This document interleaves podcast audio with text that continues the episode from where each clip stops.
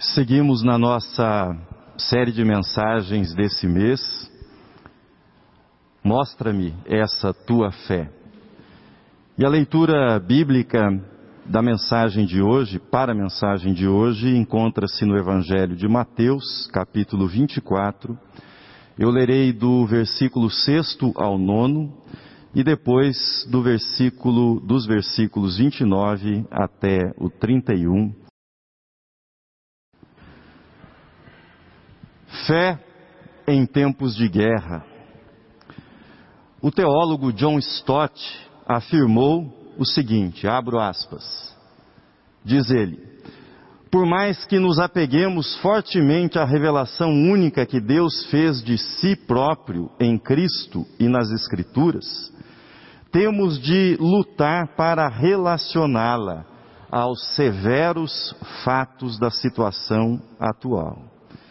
E conclui dizendo: assim, revelação e realidade caminham juntas, enquanto buscamos discernir a vontade de Deus. Assim, revelação e realidade caminham juntas, enquanto buscamos discernir a vontade de Deus.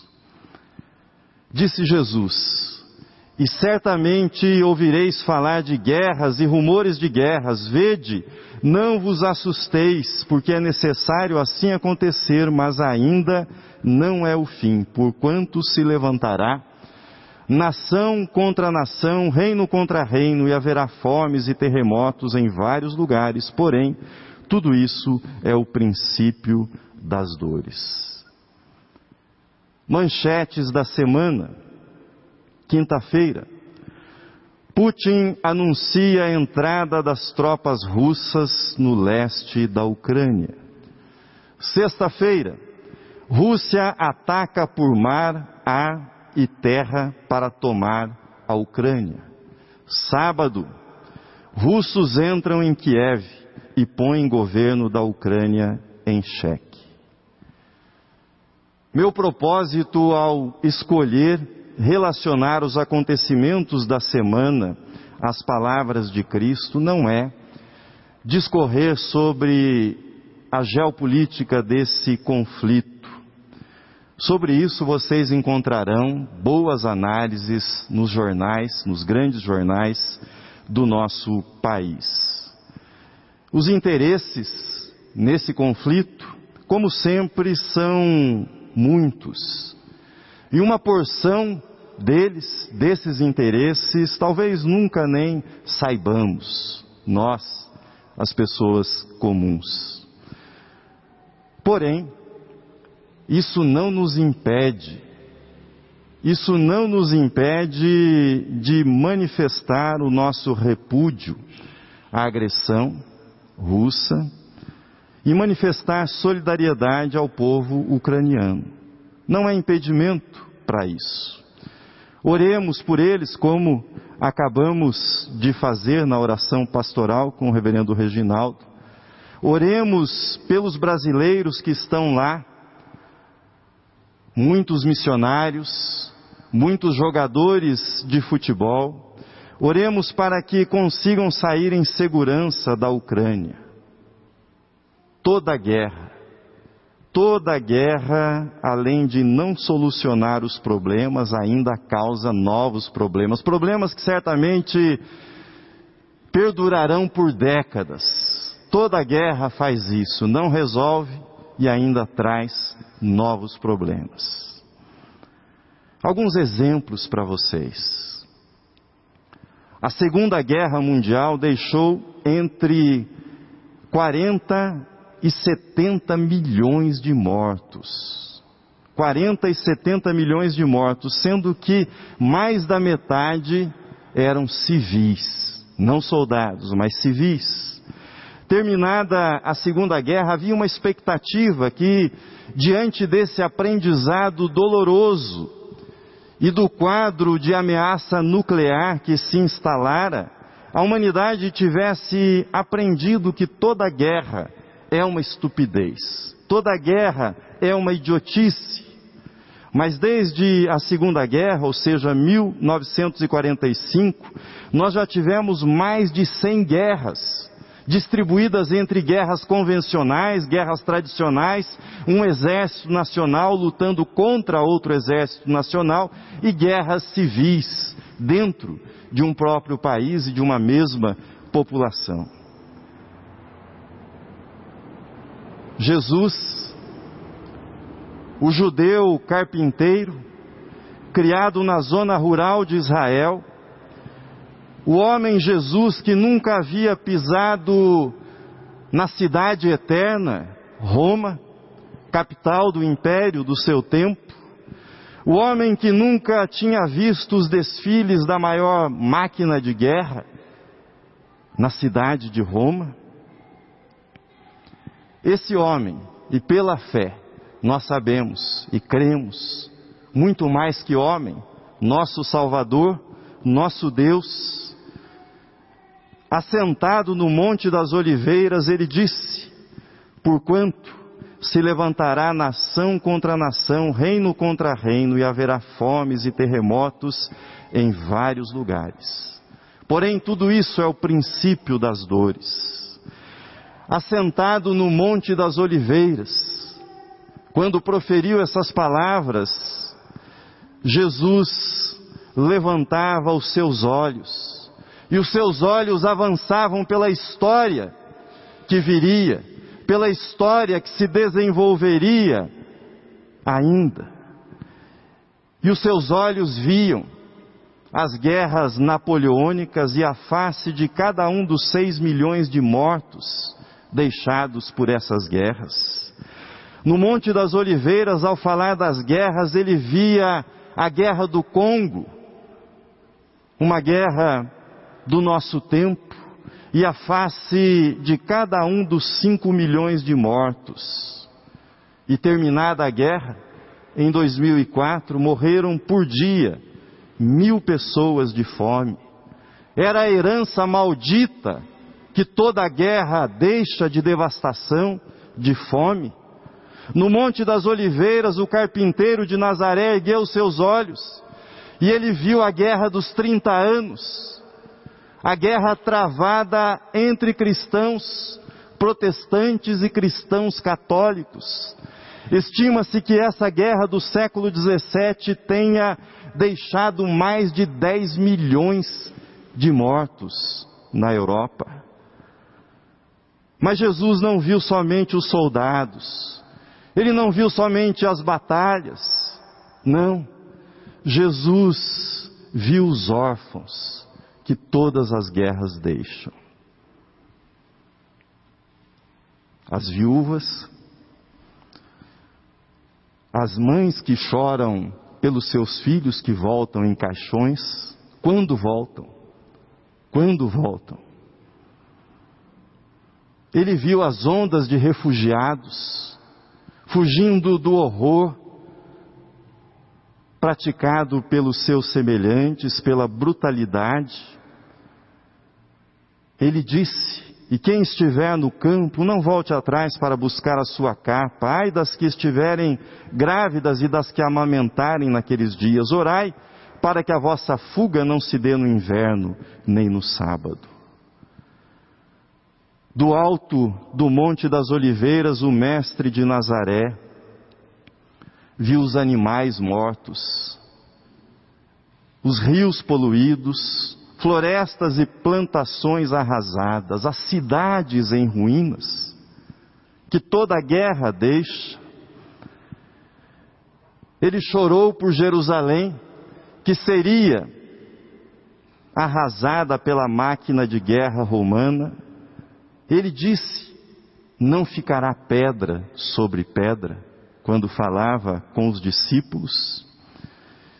Ao chorar por Jerusalém, Jesus chorava também por Londres, bombardeada na Segunda Guerra. Ele chorou por Bagdá, a cidade situada entre os rios bíblicos Eufrates e Tigre, que foi bombardeada impiedosamente na guerra do Golfo. Ele chorou por Hiroshima e Nagasaki, varridas do mapa num instante, ele chorou por Stalingrado, invadida, arrasada pelos nazistas na Segunda Guerra. Aliás, Stalingrado que foi eternizada no belo poema de Drummond, que assim diz: depois de Madrid e de Londres ainda há grandes cidades. O mundo não acabou, pois que entre as ruínas outros homens surgem, a face negra de pó e pólvora e o hálito selvagem da liberdade dilata os seus peitos, Stalingrado. Seus peitos que estalam e caem, enquanto outros vingadores se elevam. A poesia fugiu dos livros, agora está nos jornais. Os telegramas de Moscou repetem Homero, mas Homero é velho. Os telegramas cantam um mundo novo que nós na escuridão ignorávamos. Fomos encontrá-lo em ti, cidade destruída, na paz das tuas ruas mortas, mas não conformadas, e no teu arquejo de vida, mais forte que o estouro das bombas e na tua fria vontade de resistir, escrevia Drummond. Jesus viu, Jesus chorou por Stalingrado, por Hiroshima, por Nagasaki, por Bagdá, por Londres, ele viu e chorou por Kiev, o que nós vemos nessa semana. Todas as cidades que serão ainda destruídas pelas guerras, que ainda serão travadas, Jesus viu e chorou por elas. Tempo difícil esse que nós vivemos. Tempo difícil. Uma pandemia que no nosso país vai se aproximando de 700 mil mortos, chuvas que deixaram mais de duas centenas de mortos em Petrópolis, e agora? Agora uma guerra, uma guerra com potencial para escalar para um conflito entre superpotências. Que leitura! Que leitura eu e você podemos fazer desse momento à luz da nossa fé em Cristo? Afinal de contas, nós estamos reunidos aqui porque nós cremos em Cristo. Que leitura nós podemos fazer desse momento da história? Como podemos mostrar a nossa fé nesse tempo de cinismo, de desilusão, de desesperança que nós vivemos? Quero compartilhar com você duas coisas a partir desse texto que nós lemos. A primeira, confiando em Cristo e vivendo e ensinando as palavras de Cristo. Confiando em Cristo, vivendo e ensinando as palavras de Cristo. Lembro-me que Dallas Willard escreveu que os cristãos contemporâneos parecem dispostos a aprender a respeito da vida com qualquer pessoa, menos com Jesus.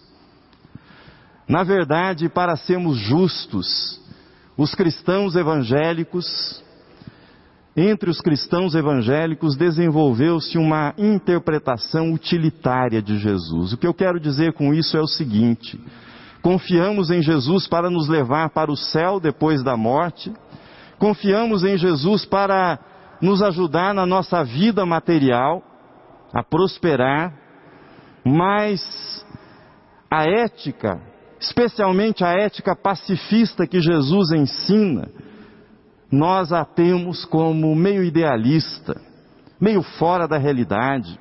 Nesse campo, Jesus é pintado como alguém bem intencionado, mas ingênuo, que não conhece o mundo, tampouco a realidade. É assim que nós lidamos com o ensino de Jesus e com a pessoa de Jesus. Esse texto de Mateus 24, assim como cada palavra de Cristo, mostra a atualidade permanente da palavra de Deus. Não era apenas o carpinteiro de Nazaré, um aspirante ao rabinato em Israel que se assentou no Monte das Oliveiras e deu-nos a maior lição sobre história.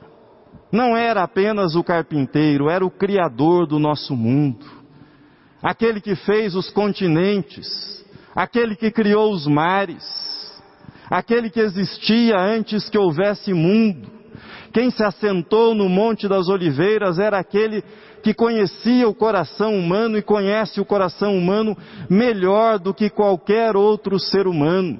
Ele não precisava que ninguém lhe dissesse o que havia dentro do coração humano, porque ele sabia o que havia dentro do coração humano e sabe o que há dentro do coração de cada pessoa. O mestre de Nazaré sabia de onde procedem as guerras, dos males, dos males que habitam o nosso coração, dos males que dominam o coração humano. Confiar em Cristo Viver e ensinar as palavras de Cristo é muito mais. É muito mais do que ficar fazendo ginástica de futurologia. Ou, como muitos fazem, interpretações de possíveis segredos que tenham sido descobertos nos textos bíblicos somente agora. E de repente, algum pseudo-iluminado descobriu e passou a revelar tais segredos a respeito do fim, sobre quando Cristo voltará.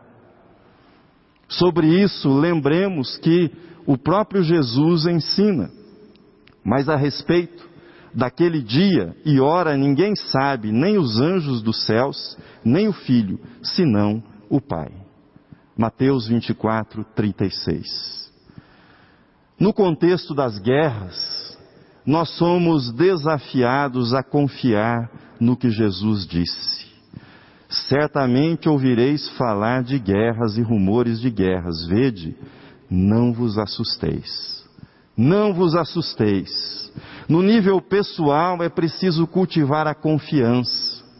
Essa confiança em Deus, essa segurança que há em Deus que afasta o medo, que afasta o desespero do nosso coração. Aliás, no texto paralelo a esse reproduzido no Evangelho de Lucas, capítulo 21, Jesus assegura aos seus discípulos, a nós, nesse contexto da guerra, da provação, da tribulação, da perseguição, dizendo: contudo não se perderá um fio de cabelo da vossa cabeça. Precisamos, precisamos confiar em Cristo, mas precisamos viver e ensinar aquilo que Cristo viveu e ensinou, especialmente a respeito da paz. Precisamos confiar de todo o coração na bem-aventurança da pacificação. Bem-aventurados os pacificadores, porque serão chamados filhos de Deus. Que leitura nós podemos fazer à luz da fé desse momento que nós vivemos, além de confiar e praticar o ensino de Jesus? Que recursos nós temos na nossa fé para enfrentar o cinismo, a desesperança, a desilusão? No mundo no qual nós estamos. Segunda coisa que eu quero compartilhar com você. Confessando, Cristo veio, Cristo vem e Cristo virá. Cristo veio, Cristo vem e Cristo virá. O texto de Mateus, capítulo 24, esse texto possui duas camadas. As camadas são as seguintes: ao responder aos discípulos que perguntavam quando Jesus disse que não ficaria pedra sobre pedra daquele grande templo que eles admiravam, e eles perguntaram para Jesus que sinal haverá dessas coisas, que sinal haverá do fim. Jesus respondeu para eles em dois níveis, em duas camadas, que são as seguintes: primeiro, o do seu tempo, do Israel que ele vivia, do Israel que ele chamava ao arrependimento. E depois Jesus respondeu no nível de todos os tempos, da história de todos os povos, de todos os lugares, ou seja, da nossa história, da história na qual nós vivemos. O trecho sobre a grande tribulação, que vai do versículo 15 ao versículo 28, claramente é uma referência à destruição do templo de Jerusalém no ano 70 portanto, aplicava-se aquele momento que viria logo a seguir. Já as referências que lemos tratam da história no sentido amplo, das crises, da fome, das pandemias e de tantas outras catástrofes que caem sobre a humanidade. Quando confessamos que Cristo veio, nós estamos afirmando, nós estamos dizendo que, não obstante essa maldade que impera no nosso mundo, a redenção já começou. A mudança, a transformação já começou, a libertação do pecado pessoal e social, o pecado que destrói vidas e o pecado que destrói o ambiente no qual nós vivemos, destrói a terra, o planeta, que faz a natureza gemer e suportar angústias. Essa redenção já começou com a morte e ressurreição de Cristo Jesus. É isso que nós estamos afirmando quando dizemos Cristo veio. Entretanto, meus irmãos, é triste que nações que contam com população que na sua maioria confessa a fé cristã, a fé em Cristo.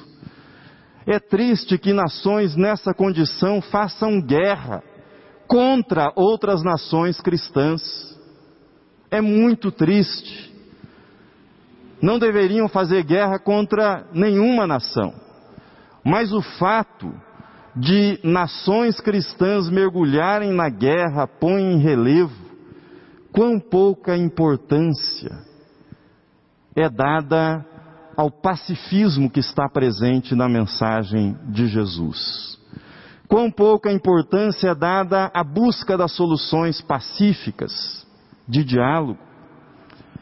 É um fracasso, por outro lado, do discipulado das igrejas cristãs, que líderes mundiais, que foram educados na fé e dizem ser cristãos, e dizem ser cristãos, que se tornem senhores da guerra e da morte. Quando confessamos Cristo vem, nós estamos, na verdade, dizendo que o Cristo que veio e o Cristo que virá continua vindo. Continua vindo todos os dias, nas situações do cotidiano, nas situações do dia a dia. Eis que estou à porta e bato, se alguém ouvir a minha voz e abrir a porta, entrarei em sua casa, cearei com ele e ele comigo. É isso que Jesus diz. Esse é um dos modos que ele vem a nós, na oferta da salvação e da comunhão a cada dia.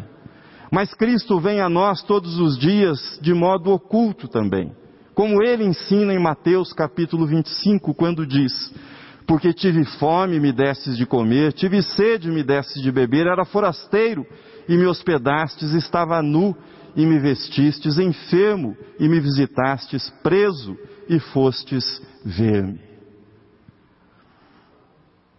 Cristo veio e Cristo continua vindo a nós todos os dias, nas mais diferentes situações da nossa vida.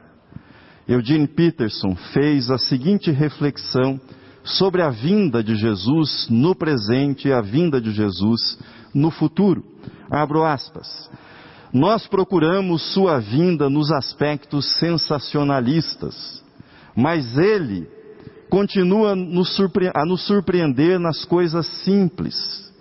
Ele vem a nós na nossa dor, na nossa dúvida, nas nossas famílias, no nosso trabalho, não há lugar que Ele não possa transformar, não há ocasião que Ele não possa chegar. Ele vem como ladrão. E toda vez que Ele vem a nós e nós o recebemos, estamos mais e mais preparados para nos encontrarmos com Ele na Sua vinda final. A vinda que completará tudo o que entendemos por história.